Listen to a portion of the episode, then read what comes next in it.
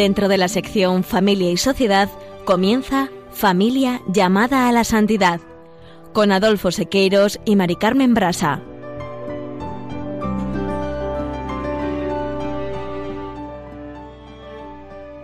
Muy buenas tardes, queridos oyentes de Radio María y familia Radio María. Bienvenidos al programa Familia llamada a la Santidad. Muy buenas tardes, queridos oyentes, seguidores de Radio María.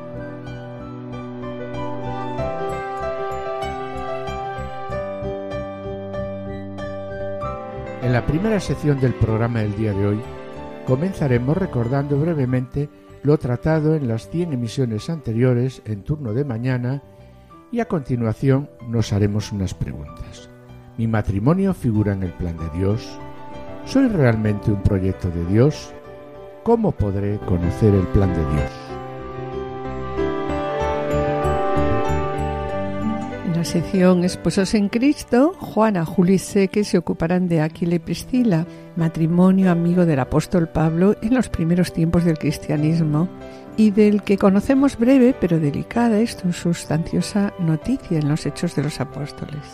Aquila y Priscila se nos presentan como modelos de una vida conyugal responsablemente comprometida al servicio de toda la comunidad cristiana. ¿Verdad? Gracias a la fe y a la entrega apostólica de testigos como Priscila y Aquila, el cristianismo ha llegado hasta nosotros. No os perdáis su ejemplo de vida. Y en el colofón escucharemos unas palabras del Papa Francisco, claras y contundentes, referentes al plan de Dios sobre el matrimonio y la familia, y dirigidas a los esposos en la catequesis sobre el sacramento del matrimonio del 2 de abril del 2014. Y finalizaremos, como siempre, con una oración. No se lo pierdan, permanezcan en sintonía, permanezcan en Radio María.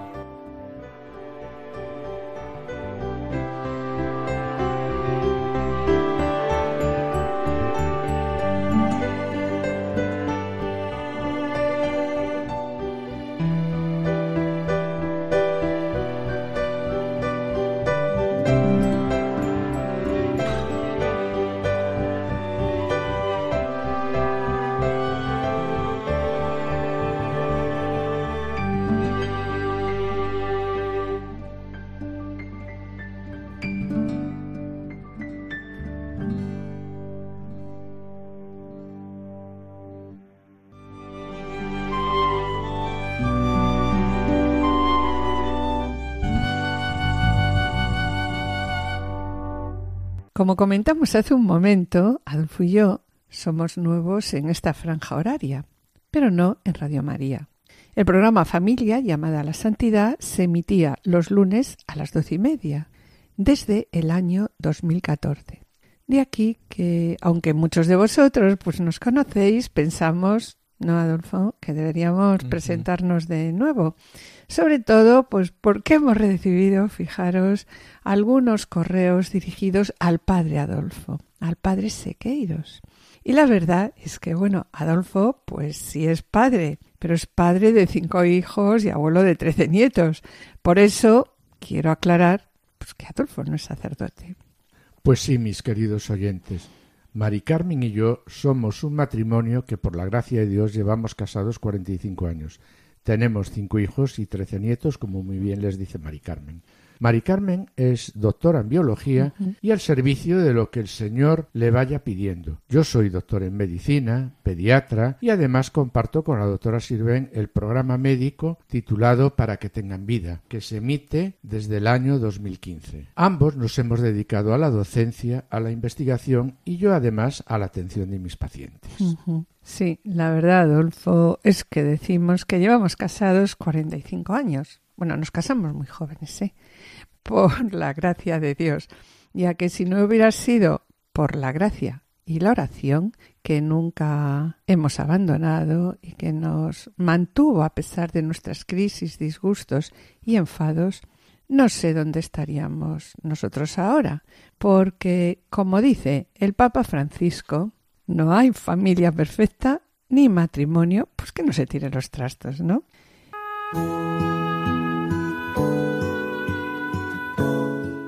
Bien, comenzamos este curso como os decíamos hace un momento, ¿no? Este comenzamos este nuevo curso con mucha ilusión. Somos conscientes que estamos aquí por la gracia de Dios y también conscientes de nuestras limitaciones, por lo que pedimos al Espíritu Santo que derrame su gracia y ponga en nuestros labios las palabras adecuadas que nos aproximen a un conocimiento más profundo de nuestra Madre la Iglesia y al amor a Dios. También pedimos desde aquí a la Virgen María, no Adolfo y Maestra, que nos ayude en esta empresa para mayor gloria de Dios. Pues bien, a lo largo de estos cuatro años les hemos presentado un total de 98 programas en los que reflexionamos sobre el directorio de la Pastoral Familiar de la Iglesia España, documento publicado por la Conferencia Episcopal a solicitud de la Exhortación Familiares Consorcio, que nos ha aportado las directrices que abren caminos para dar respuesta a los problemas que vivimos las familias actualmente, y documento que hemos desarrollado a la luz del amor y Leticia y de todo el magisterio de la Iglesia. Sí, Hemos comenzado los primeros programas con la urgencia de la pastoral familiar en nuestro contexto eh, sociocultural, pasando a continuación al capítulo primero, el matrimonio y la familia a la luz del plan de Dios y que constituye bueno, la base doctrinal de todo el directorio. En el capítulo 2 hemos profundizado las etapas y el sentido de la preparación al matrimonio que finalizamos pues, con la celebración del sacramento ya en el capítulo 3. Y es entonces, después del matrimonio, cuando se ha constituido una nueva familia. Y entonces aquí se considera el modo de vida, cristiana que esto supone. Cuando ya pasamos, ¿no, Adolfo? Al capítulo 4. Así es, Mari Carmen. Como acabas de decir, con la celebración del matrimonio eh, vemos que empieza una nueva etapa y sobre ella el directorio destaca que la necesidad y urgencia de la preparación al matrimonio no puede hacer olvidar que es en la tarea de la construcción de un hogar cuando surgen más dificultades y cuando más necesitados están los esposos de una ayuda por parte de la Iglesia. Asimismo, hemos tratado en el capítulo 4 la apertura a la vida, la paternidad responsable, el conocimiento, de la dimensión procreativa. Y también hemos visto en este capítulo la necesidad de instruir a los cónyuges sobre la doctrina de la humanevite y sus razones antropológicas. La necesidad de adquirir una buena formación sobre los métodos naturales de reconocimiento de la fertilidad humana. Y también hemos visto la importancia y la necesidad eh, de la formación en estos métodos, en los métodos naturales, a los profesionales sanitarios. Así es, sí. Y una vez que han nacido esos hijos, los esposos se plantean de nuevo cómo educar. Por eso, en este mismo capítulo hemos tratado el tema de la misión educativa de los padres porque no podemos olvidarnos que los padres somos, los primeros evangelizadores de nuestros hijos. Por todo ello, el directorio aconseja que los padres han de implicarse en los centros docentes, en las asociaciones de padres de alumnos y en todas las actividades en las que participen sus hijos. Sí, y además hemos reflexionado con todos ustedes sobre las necesidades de las familias numerosas la necesidad de apoyo a personas mayores, a matrimonios de edad avanzada y también a situaciones de viudedad. Hemos visto la situación en la que se encuentran familias monoparentales, matrimonios con hijos con enfermedades especiales, huérfanos y privados de, de, familia. Por último, presentamos también una cuestión que preocupa y alarma a las familias por la trascendencia que presenta y este es el caso de los malos tratos en el ámbito de la familia. Pues sí, Mari Carmen. Teniendo en cuenta que los problemas planteados por algunas situaciones especiales que se presentan en la familia, tal como acabas de describir, pasamos a tratar la atención pastoral a las familias que se encuentran en situaciones difíciles e irregulares, como así lo presenta el capítulo 5 del Directorio de la Pastoral Familiar de la Iglesia de España y a la luz de la exhortación Familiares Consorcio y la Amor y Leticia. Bueno, y una vez ya constituida la familia, el directorio presenta la participación y la misión de la familia, tanto en la sociedad como en la Iglesia. Por último, también hemos tratado las estructuras, servicios y responsables de la pastoral eh, matrimonial y familiar. diócesis, parroquia, realidades eclesiales y movimientos matrimoniales y familiares. También ya y en el curso pasado hemos reflexionado sobre la realidad y desafíos que se presentan en las familias en la sociedad actual, tal como lo muestra el capítulo 2 la Moris Leticia. Ello, mis queridos amigos, nos ha llevado a ser más conscientes de las dificultades y preocupaciones que asaltan en estos momentos a las familias, así como también las presiones y mensajes falsos, o al menos ambiguos, que muchas familias todas las familias realmente reciben. Llegamos, por tanto, a la conclusión que es necesario alzar la voz. Alzar la voz para desenmascarar determinadas interpretaciones que pretenden marginar la verdad del Evangelio al presentar esta verdad como culturalmente superada e inadecuada para los problemas de nuestra época y que proponen, a su vez, pues, una pretendida liberación que vacía de sentido, entre otras muchas cosas, pues entre otras muchas la sexualidad. Y, ya en muchos programas hemos hablado de tres postulados muy definidos en la sociedad actual. Sí, ruptura sobre la sexualidad y el matrimonio, ruptura entre sexualidad y procreación y desvinculación de la sexualidad del amor. Por todo esto, y después de haber visto la realidad y los desafíos que se presentan en las familias durante varios programas, comenzamos con el capítulo 4 El amor y Leticia, El amor en el matrimonio, y que tiene como base... Sí, el himno a la caridad del Pablo a los Corintios, ¿no? Sí. Y que, bueno, y que vamos a recordarlo. Adolfo, sí, ¿qué te parece, no? Me parece estupendo. ¿Y qué nos dice este himno? Dice... si me falta el amor, ya ves yo no soy nada. El amor es la espera sin límites, es la entrega sin límites y es la disculpa sin límites, sin límites. No es egoísta ni se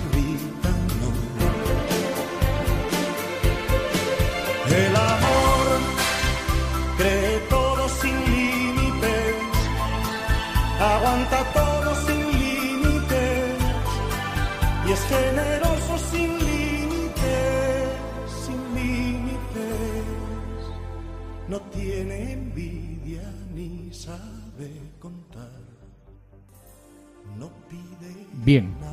Como acabamos de escuchar, con estas palabras San Pablo nos ha dejado una descripción insuperable del amor, usando para ello diversos adjetivos. Los dos primeros están descritos de una forma positiva y reflejan lo que es el amor. El amor es paciente, el amor es servicial. Y el resto en forma negativa. Describe lo que no es el amor. Y luego lo cierra con un todo. Todo lo disculpa, todo lo cree, todo lo espera, todo lo soporta. Sí, Dada la amplitud y riqueza de estas características del amor, lo hemos desarrollado este tema en 18 programas de radio, dedicando cada uno de ellos a una cualidad del amor.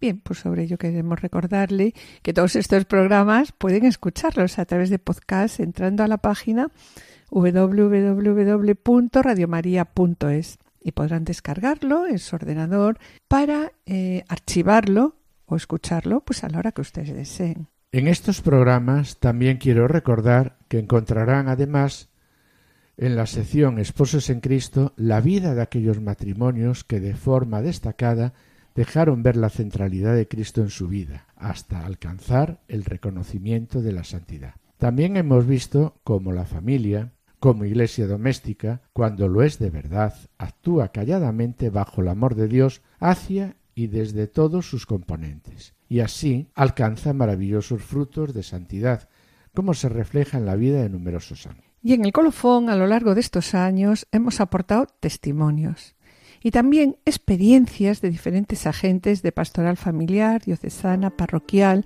movimientos de la Iglesia, bien matrimoniales o familiares, organizaciones civiles, que con sus experiencias y testimonios de vida han enriquecido los puestos en la primera parte del programa, a los que desde aquí, una vez más, les damos las gracias por su generosidad con esta querida Radio de la Virgen. Quiero recordarles de nuevo, ¿no? Que todos estos programas pueden escucharlos a través de podcast en la web de Radio María. Cuando dos se quieren, cuando dos se aman, brilla la luz en sus miradas, todo se hace nuevo,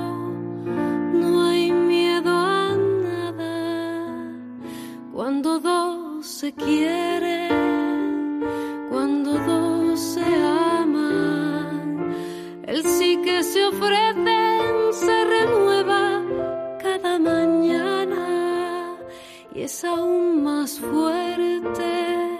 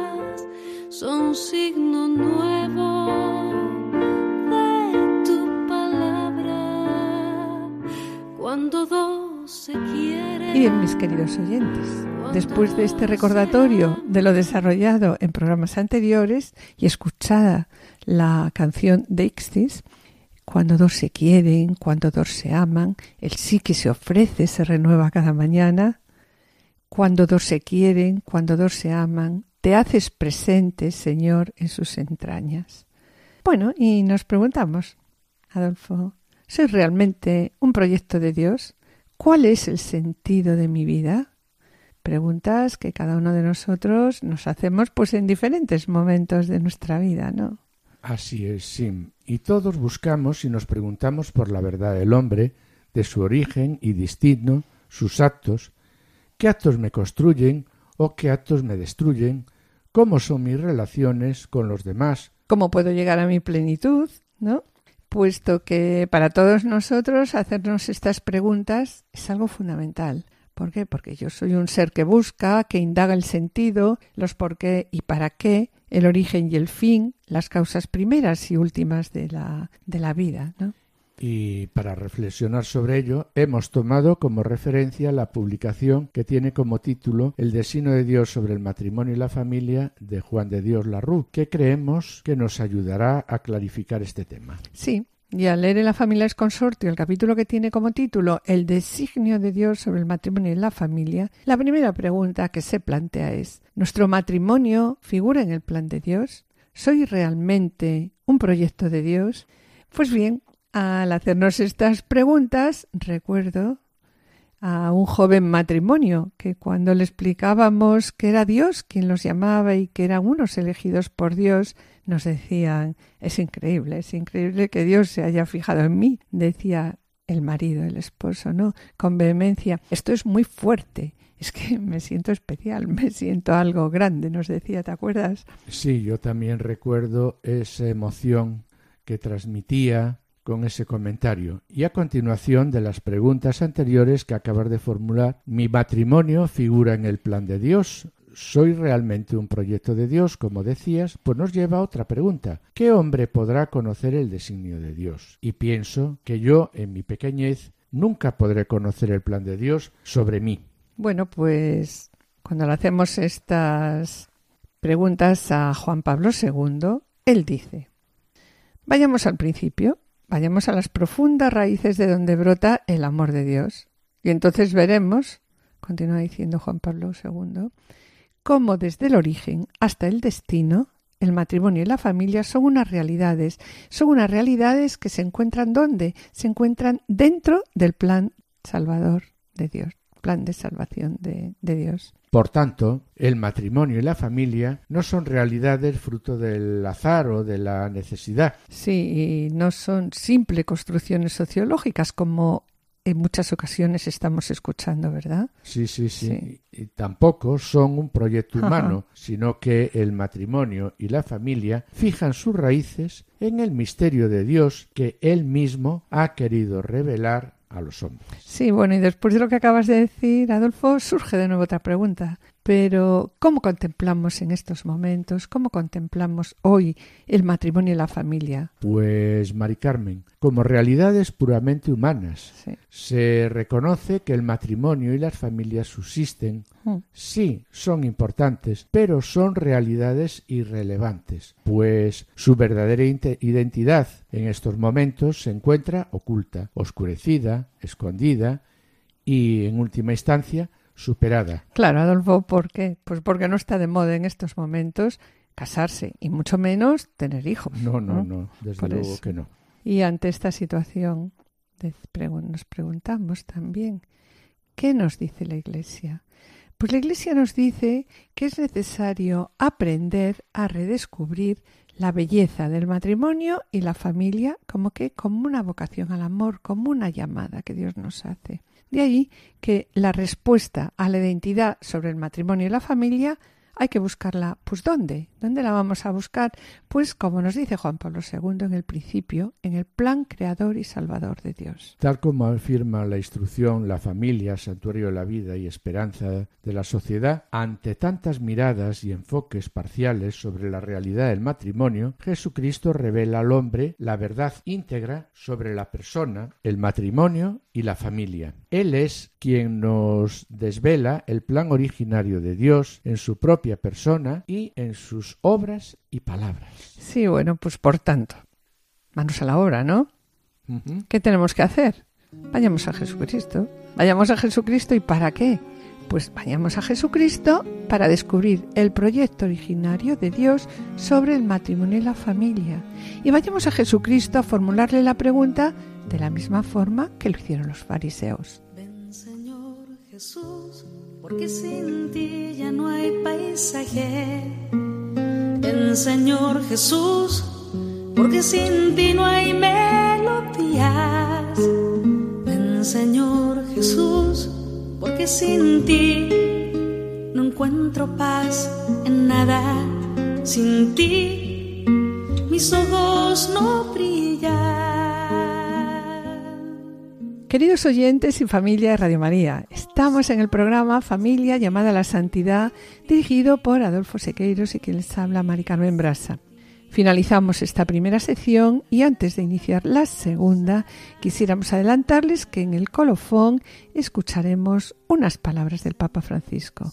Y a continuación damos paso al espacio Esposos en Cristo, en el que nuestros colaboradores Juana Julio y Seque presentarán la vida de Priscila y Áquila, matrimonio que desempeñó un importante papel al servicio de la Iglesia primitiva, colaborando estrechamente con el apóstol Pablo. No os perdáis su ejemplo de vida y permaneced en la escucha, permaneced en Radio María. Ya no escucho latidos, ya no abrazo con fuerza. Mi corazón no se ensancha, mi sonrisa no es plena y todo sin ti nada vale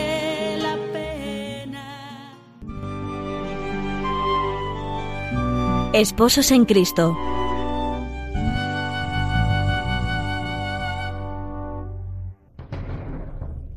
Hemos querido empezar con el ejemplo tan humilde como rotundo que nos ofrece a los esposos cristianos de hoy el matrimonio amigo de Pablo en los primeros tiempos del cristianismo y del que conocemos breve pero delicada y sustanciosa noticia en los Hechos de los Apóstoles. Se trata de Áquila y Priscila. Su historia comienza en Roma, en donde, es bien sabido, el Evangelio sembró su semilla muy tempranamente, incluso entre los judíos del imperio. Tal fue el caso de Áquila, un tejedor de tiendas de campaña originario de Anatolia, en la actual Turquía. Su mujer Priscila, a la que de forma abreviada la historia conoce como Prisca, era en cambio romana y al parecer emparentada con un senador en cuya casa, así lo sugiere cierta tradición, llegó a hospedarse San Pedro, de quien por cierto se conoce una pintura en la que aparece administrando el bautismo a una joven llamada precisamente Prisca. Sea como fuere, transcurridos apenas veinte años desde la resurrección de Jesucristo, fue precisamente la cuestión mesiánica causa de abiertas discrepancias entre los primeros cristianos y los judíos que residían en Roma. Así lo apunta el historiador Suetonio, al referirse a los desórdenes provocados por un tal Cresto, sin duda nombre deformado de Cristo nuestro Señor.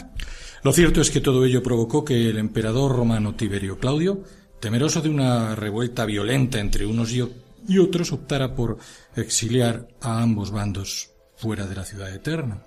De este modo, Ácula y Priscila se vieron forzados a dejar Roma y se trasladaron a Corinto. Allí el joven matrimonio, en buena parte desarraigado de sus costumbres, se esforzó en abrirse camino en una ciudad poco propicia al modo de ser cristiano. Mentalidades, costumbres, ritos y dioses paganos de todo tipo a buen seguro resultarían perturbadores para ellos. Lo que sin embargo no fue un impedimento para que su ánimo resuelto y confiado impulsase a Áquila a buscar un trabajo digno abriendo un taller propio donde confeccionaba tiendas de campaña. Precisamente, en fin, así son las maravillas del espíritu, el mismo oficio del apóstol Pablo quien, por cierto, quién se lo iba a decir, llegaba a pedir asilo a casa del joven matrimonio solo unos meses después. Un apóstol Pablo que, según confesión propia, llegaba cansado, débil, temeroso, después de su aparente fracaso ante los atenienses, y al que Áquila y Priscila cuidarían y animarían fraternalmente durante su estancia, hasta ofrecerle compartir generosamente el trabajo de su taller.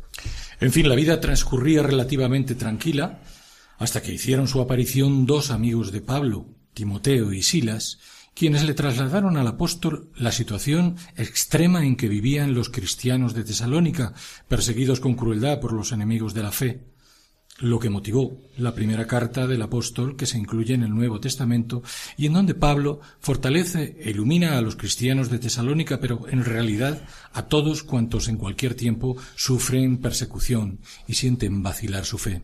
Gigantesca labor la del apóstol, pero, y hay que subrayarlo, auxiliado en la expansión de la fe por matrimonios como el de Áquila y Priscila y otros muchísimos hogares cristianos hoy desconocidos.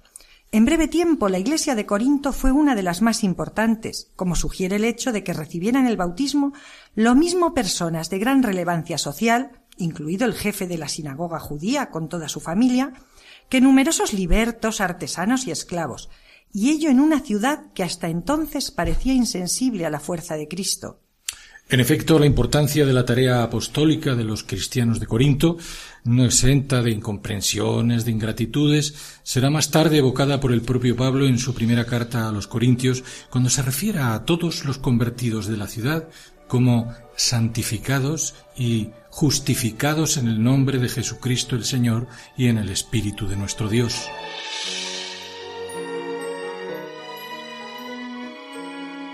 Poco después, Pablo, junto precisamente a quienes habían sido sus fieles y generosos anfitriones en Corinto, Áquila y Priscila, abandonaron la ciudad para marchar a Éfeso, impulsados ya de forma inequívoca por un fuego evangelizador que probablemente ni habían sospechado al sufrir el exilio de Roma. Los proyectos de Dios se abrían paso definitivamente sobre los suyos propios.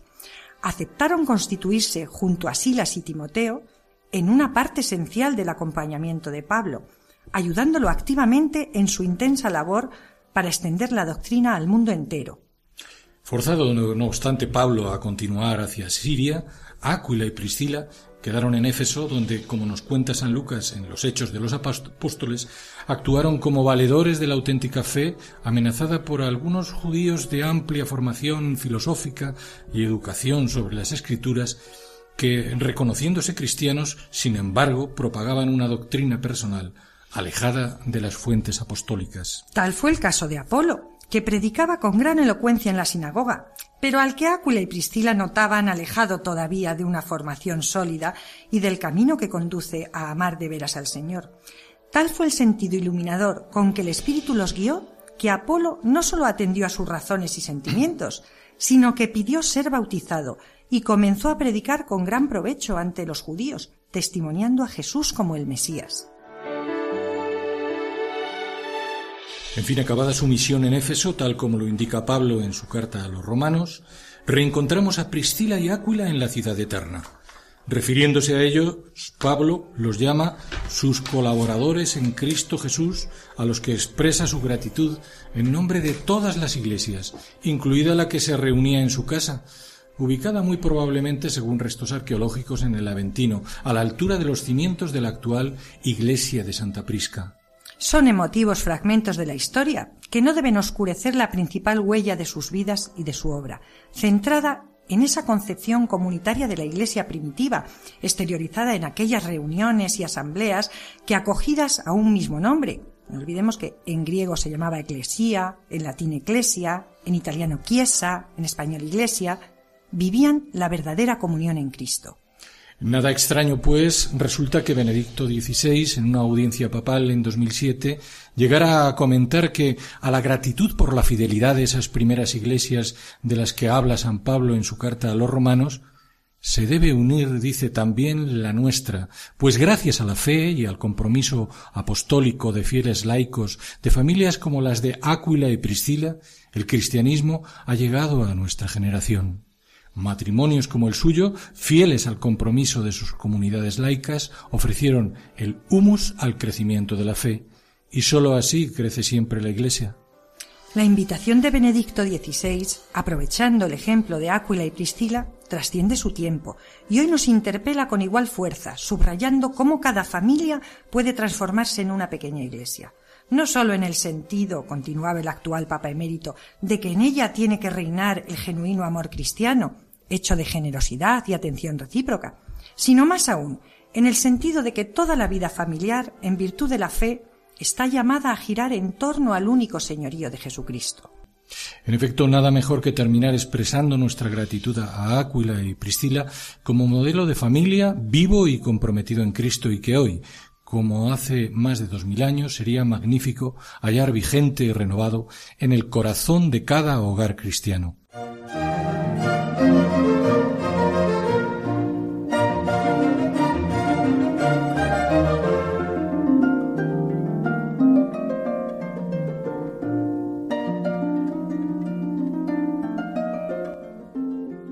Queridos oyentes y familia de Radio María, estamos en el programa Familia llamada a la Santidad, dirigido por Adolfo Sequeiros y quien les habla, Mari Carmen Brasa.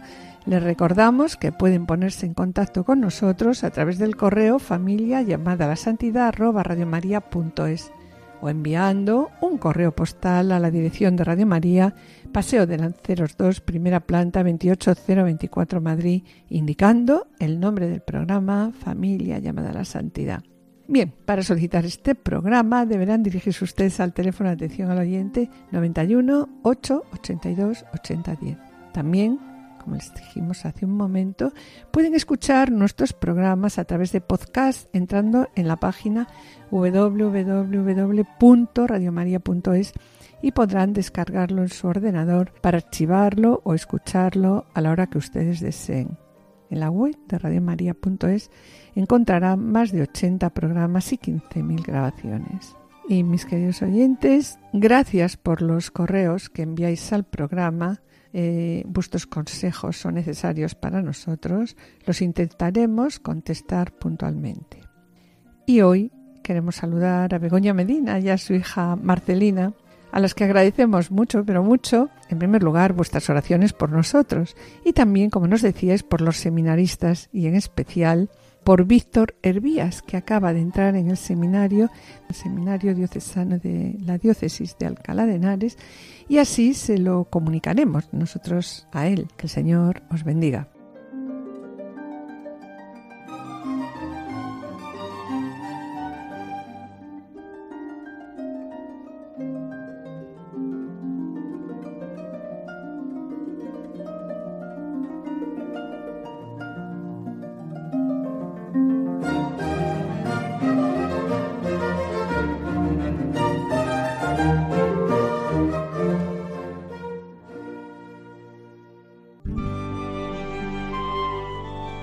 Colofón.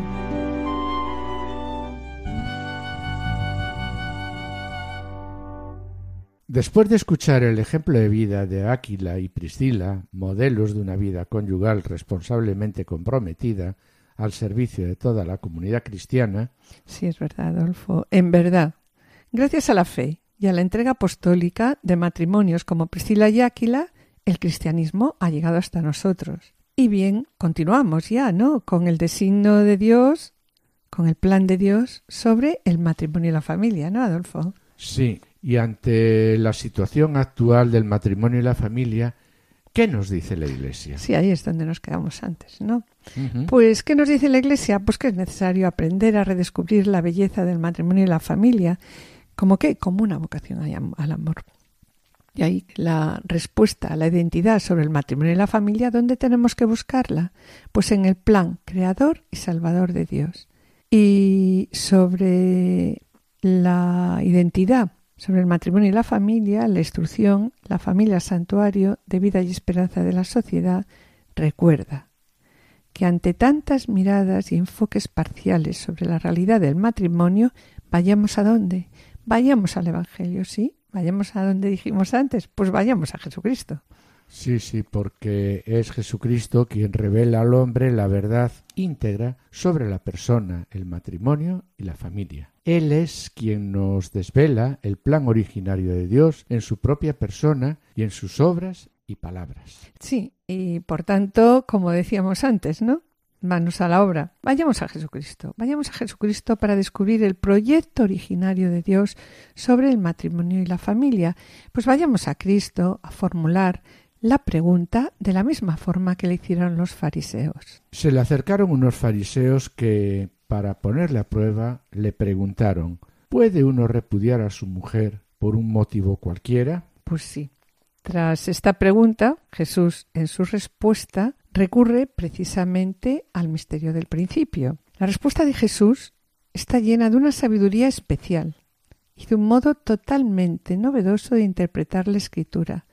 Y les dice a los fariseos, ¿no habéis leído que el Creador desde el comienzo los hizo varón y mujer? Y que dijo, por eso dejará el hombre a su padre y a su madre, se unirá a su mujer y los dos serán una sola carne de manera que ya no son dos, sino una sola carne.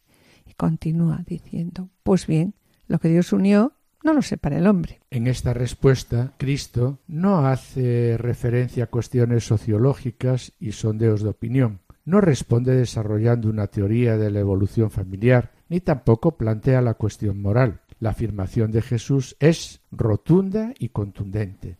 Su respuesta se basa en la firme convicción de que existe un plan de Dios sobre el matrimonio y la familia.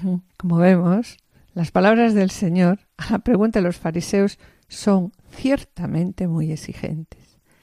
Pero cómo negar, ¿no?, que esta es la respuesta que mejor expresa el sentido profundo del auténtico amor conyugal. De la respuesta de Jesús se destaca un primer aspecto, que el amor conyugal no puede reducirse a una lección temporal, a merced de las circunstancias o peor aún de los estados de ánimo, ¿no? Como dicen nuestros jóvenes, me gusta, no me gusta, le siento, no le siento, es que ya no existe química, ¿no? Además, por ser este amor un amor conyugal, abarca toda la experiencia de los esposos, respetando e integrando su masculinidad y feminidad. Y también desde el punto de vista de los hijos, estas palabras de Jesús realmente resultan exigentes y necesarias para qué? Para la maduración afectiva de los niños. También recuerdo que en la exhortación Amor y Leticia, el Papa Francisco nos lleva a descubrir que la Biblia está poblada de familias. Sí de generaciones, de historias de amor y de crisis familiares desde la primera página hasta, bueno, donde entra en escena la familia de, Adán y Eva, ¿sí? con el peso de la violencia, pero también con la fuerza de la vida que continúa hasta la última página donde aparecen las bodas de la esposa y el cordero. En este mismo apartado vemos también cómo Jesús describe eh, dos casas dos casas construidas, una sobre roca y la otra sobre arena. Estas construcciones, nos comenta, son expresiones simbólicas de tantas situaciones familiares, tantas situaciones familiares creadas por qué? Por las libertades de sus miembros. Y así el Papa Francisco nos adentra a una de las casas para que veamos cómo se vive en ella la fe y, la tomemos como modelo. Y dice así en, la exhortación. Entremos ahora en una de las casas guiada, guiados por quién? Por el salmista, a través de un canto, un canto que todavía hoy se proclama, tanto en la liturgia nupcial judía como en la cristiana. Y el canto dice así este salmo.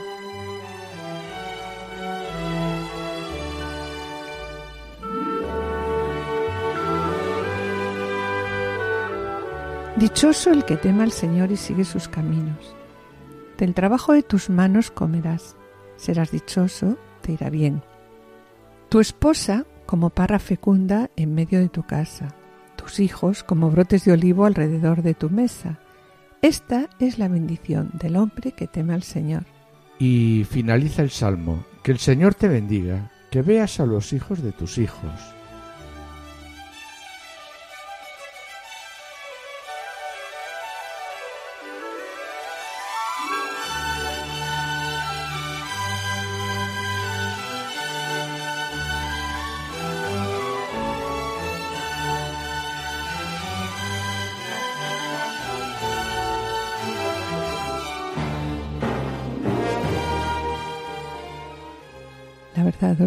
Que este salmo es precioso, todo lo que nos dice este salmo. Y algo que cuando ahora vamos a una boda, ¿no? Estamos en una celebración, me doy cuenta de la gracia que tenemos que dar a Dios, ¿no?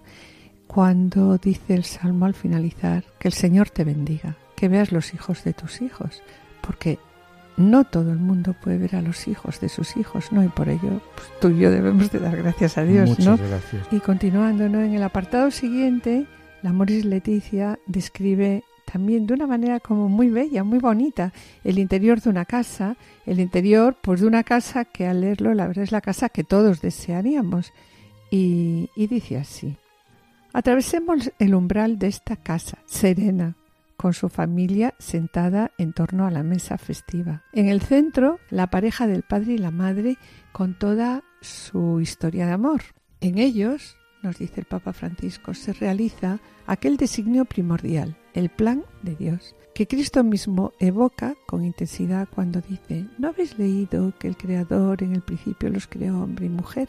Y se retoma el mandato del Génesis, ¿no? Cuando dice, por eso abandonará el hombre a su padre y a su madre, se unirá a su mujer y serán los dos una sola carne. Con estas palabras, en principio, los creó hombre y mujer, tal como acabamos de comentar en Mateo, eh, vemos aquí cómo Jesucristo presenta a sus interlocutores la existencia de un plan, de un plan que concierne al matrimonio y a la familia. Jesucristo, al hacer referencia a la creación, manifiesta la unidad del plan de Dios sobre el hombre. El culmen de esta relación se realiza en Cristo, en el encuentro con Él. En el encuentro con Jesucristo entramos en la comunión con Dios Padre. Recuerdo también que el directorio de la pastoral familiar y la, y la familia es consortio nos dice, por eso dejará el hombre a su padre y a su madre y se unirá a su mujer y serán los dos una sola carne. Y dice a continuación, con estas palabras se nos manifiesta una gran verdad. El matrimonio es el fundamento de la familia, la realidad del mutuo don de sí de los esposos, de la entrega mutua. Es el único fundamento verdaderamente humano de la familia. Sí, y sobre esto último que acabas de decir, sobre la realidad del mutuo don de sí de los esposos, de la entrega mutua, descubrimos que la vida conyugal es para nosotros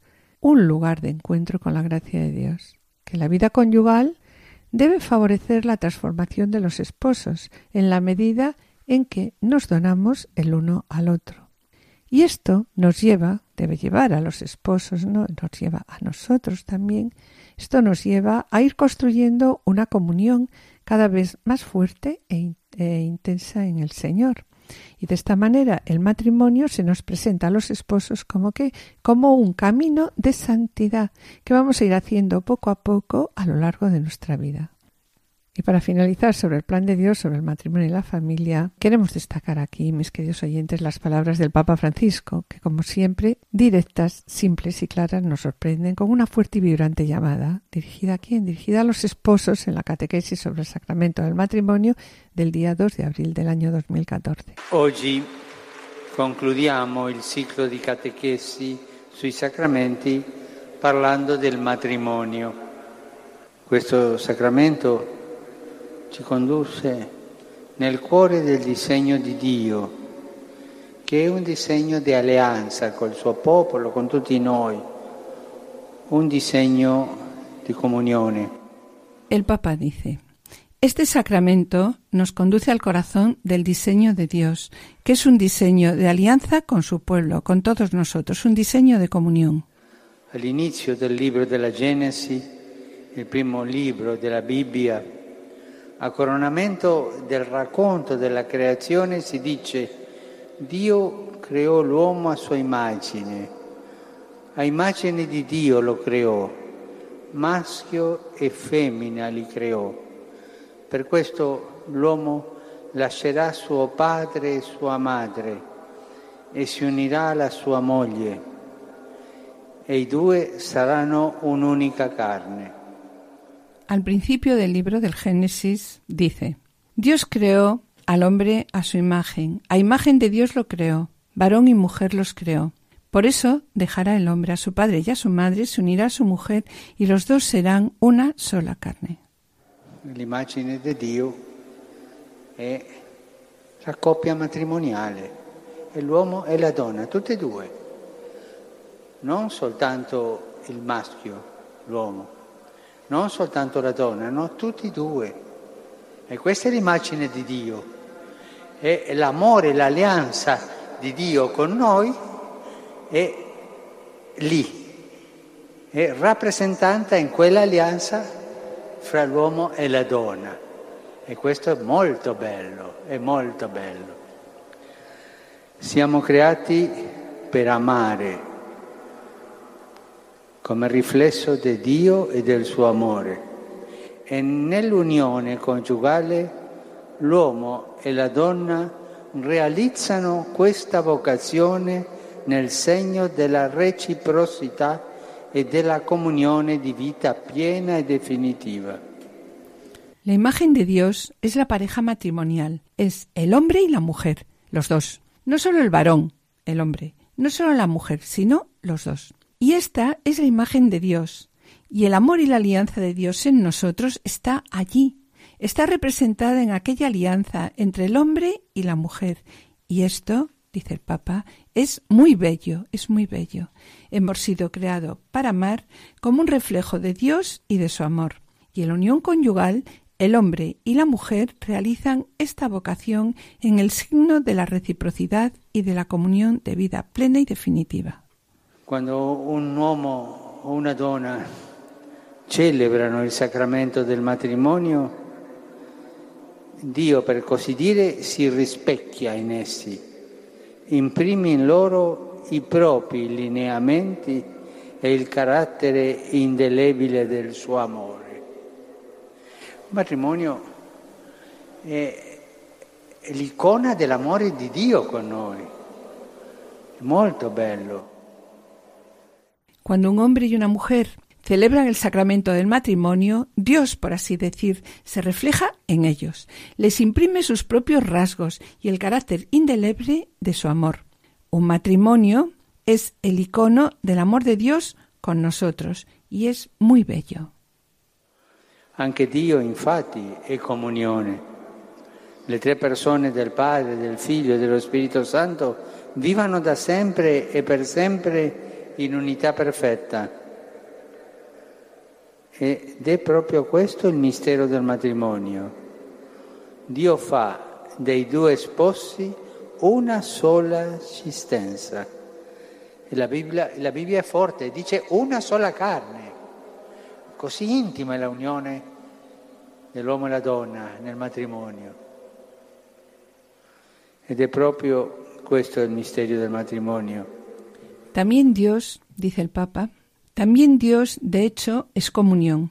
Las tres personas del Padre, del Hijo y del Espíritu Santo viven desde siempre y para siempre en unidad perfecta. Y es justamente este el misterio del matrimonio. Dios hace de los dos esposos una sola existencia, y la Biblia es fuerte y dice una sola carne. Así de íntima es la unión del hombre y de la mujer en el matrimonio, y es precisamente este el misterio del matrimonio. El amore di Dio che si rispecchia nel matrimonio, nella coppia che decide di vivere insieme e per questo l'uomo lascia la sua casa, la casa dei suoi genitori e va a vivere con la sua moglie e si unisce tanto fortemente a lei che diventano, dice la Bibbia, una sola carne. Non sono due, es uno. El amor de Dios que se refleja en el matrimonio, en la pareja que deciden vivir juntos. Por eso el hombre deja su casa, la casa de sus padres, y se va a vivir con su mujer y se une tan fuertemente a ella que se convierte, dice la Biblia, en una sola carne. No son dos, son uno. Tú sabes que te amo, tú sabes todo, tú sabes que te amo, tú sabes que te amo, tú sabes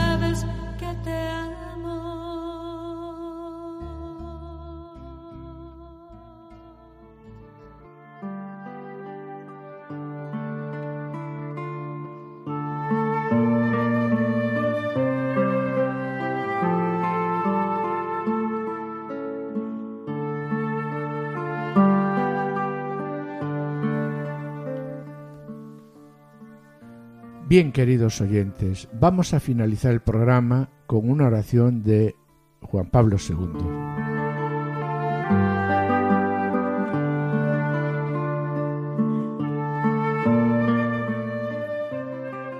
Oh Dios, de quien procede toda paternidad en el cielo y en la tierra, Padre, que eres amor y vida, Haz que en cada familia humana sobre la tierra se convierta, por medio de tu Hijo Jesucristo nacido de mujer y del Espíritu Santo, fuente de caridad divina, en verdadero santuario de la vida y del amor para las generaciones, porque siempre se renueven. Haz que tu gracia guíe los pensamientos y las obras de los esposos hacia el bien de sus familias y de todas las familias del mundo. Haz que las jóvenes generaciones encuentren en la familia un fuerte apoyo para su humanidad y su crecimiento en la verdad y en el amor. Haz que el amor corroborado por la gracia del sacramento del matrimonio se demuestre más fuerte que cualquier debilidad y cualquier crisis por las que a veces pasan nuestras familias. Y haz finalmente, te lo pedimos por intercesión de la Sagrada Familia de Nazaret, que la Iglesia, en todas las naciones de la tierra, pueda cumplir fructíferamente su misión en la familia y por medio de la familia. Tú que eres vida, la verdad y el amor, en la unidad del Hijo y del Espíritu Santo. Amén. Amén.